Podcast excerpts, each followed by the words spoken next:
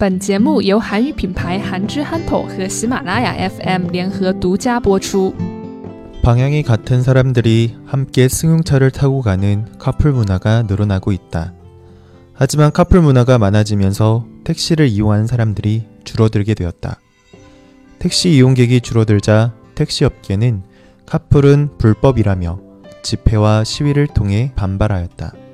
하지만 일반 시민들은 그동안 택시 업계에서 좋은 서비스를 제공하지 못했기 때문에 택시 손님이 줄어든 것이라며 오히려 택시 업계의 반발을 비난하였다. 카풀. 그러니까 자동차를 가득 채운다. 라는 영어 단어인데요. 혼자서 타고 다니지 말고 방향이 같다면 여러 명이 함께 차를 타자라는 거예요.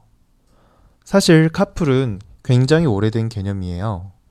그런데 지금까지 많이 활용되지는 못했었죠. 그냥 주변에 아는 사람들끼리만 타고 가는 정도였어요. 그런데 카풀과 관련된 어플이 나오고 서비스가 좋아지면서 카풀을 하는 사람들이 많이 늘어나고 있어요. 특히 카풀은 택시보다 저렴하기 때문에 많은 사람들이 이용하고 있어요. 물론 택시보다 부족한 점이 있기는 하지만 카풀만의 장점이 있기 때문에 사람들이 카풀을 이용하고 있는 거죠. 이러다 보니까 택시를 이용하는 사람들이 줄어들게 되었어요. 그래서 택시 업계에서는 카풀 때문에 손님들을 다 잃어버리고 있다며 반발하게 되었죠.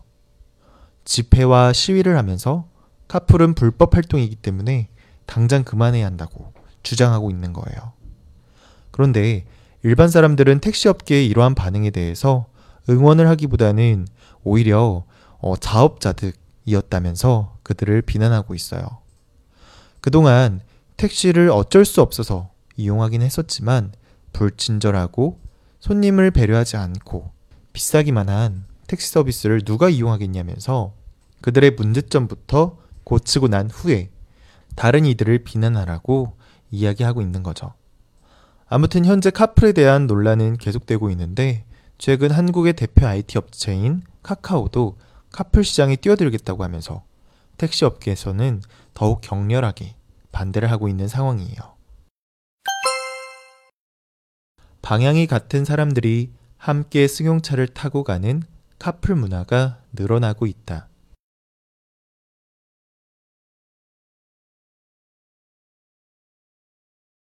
방향이 같은 사람들이 함께 승용차를 타고 가는 카풀 문화가 늘어나고 있다.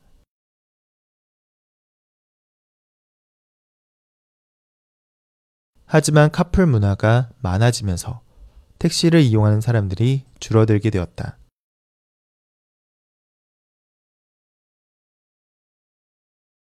하지만 카풀 문화가 많아지면서 택시를 이용하는 사람들이 줄어들게 되었다.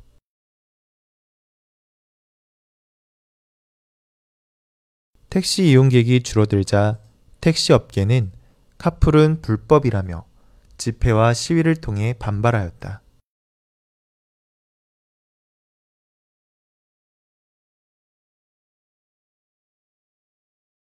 택시 이용객이 줄어들자 택시 업계는 카풀은 불법이라며 집회와 시위를 통해 반발하였다.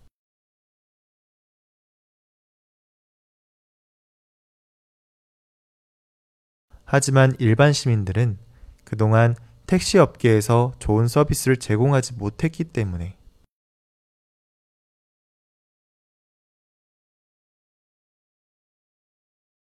하지만 일반 시민들은 그동안 택시 업계에서 좋은 서비스를 제공하지 못했기 때문에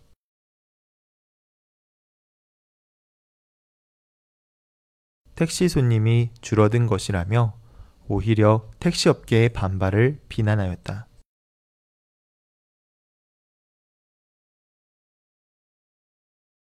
택시 손님이 줄어든 것이라며 오히려 택시 업계의 반발을 비난하였다.